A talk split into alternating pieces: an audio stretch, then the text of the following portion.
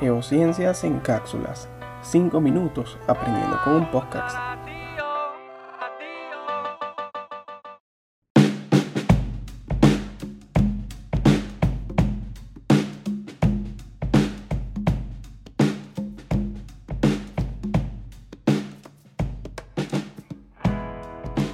Mi mensaje es que los estaremos vigilando.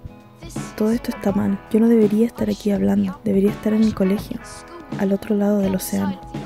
Y sin embargo, ustedes buscan esperanza en nosotros los jóvenes. ¿Qué se han creído? Han robado mis sueños y mi infancia con sus palabras vacías. Y sin embargo, soy una de las afortunadas. Hay gente sufriendo, hay gente muriendo, ecosistemas enteros están colapsando.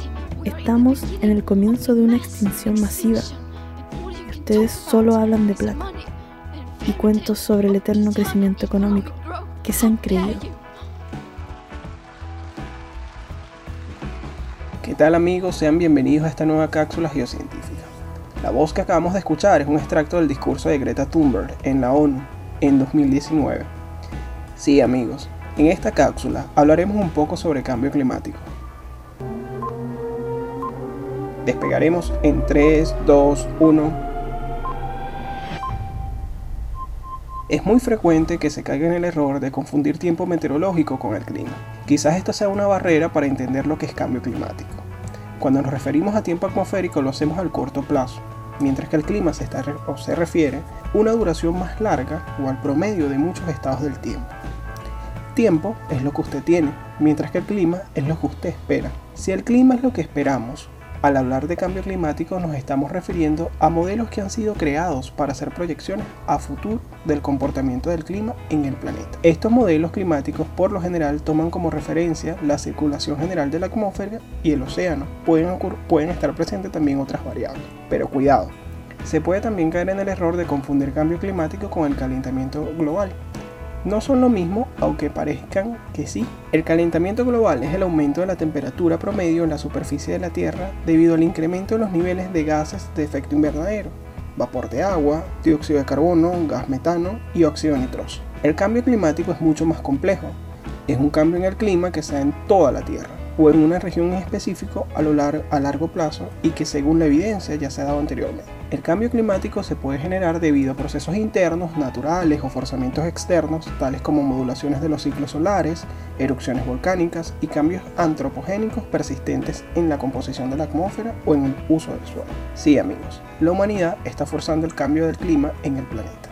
Los cambios climáticos han existido desde el inicio de la historia de la Tierra han sufrido enormes oscilaciones con el devenir de las eras geológicas, quizás mayores las que se anticipan para las próximas décadas. Pero entonces la Tierra no estaba habitada por nuestra especie y cada oscilación tardaba por lo común milenios o millones de años en producirse, mientras que ahora los cambios parecen acontecer a ritmos mucho más veloz, lo que podría causar enorme daño a los humanos y al resto de los seres vivos.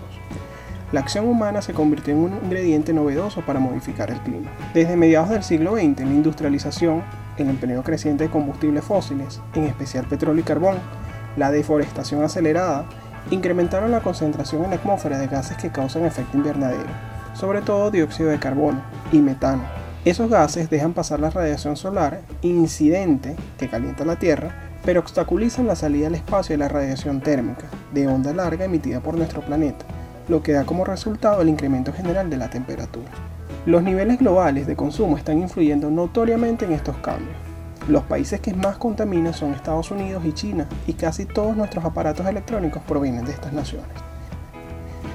El apoyo a energías renovables junto a las decisiones acertadas de los líderes mundiales juegan un papel importante. La Carta de la Tierra lo expresa.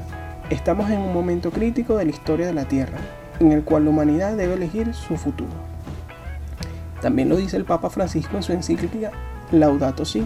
Hemos crecido pensando que éramos los propietarios y dominadores de la tierra, y ahora debemos ser más solidarios con nuestros semejantes, los demás seres vivos y con la tierra, nuestra casa común, ya no por ser éticamente buenos, sino porque de ello depende nuestra supervivencia.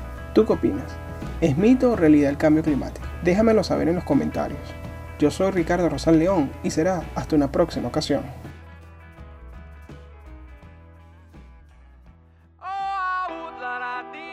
Geociencias en cápsulas. 5 minutos aprendiendo con un podcast.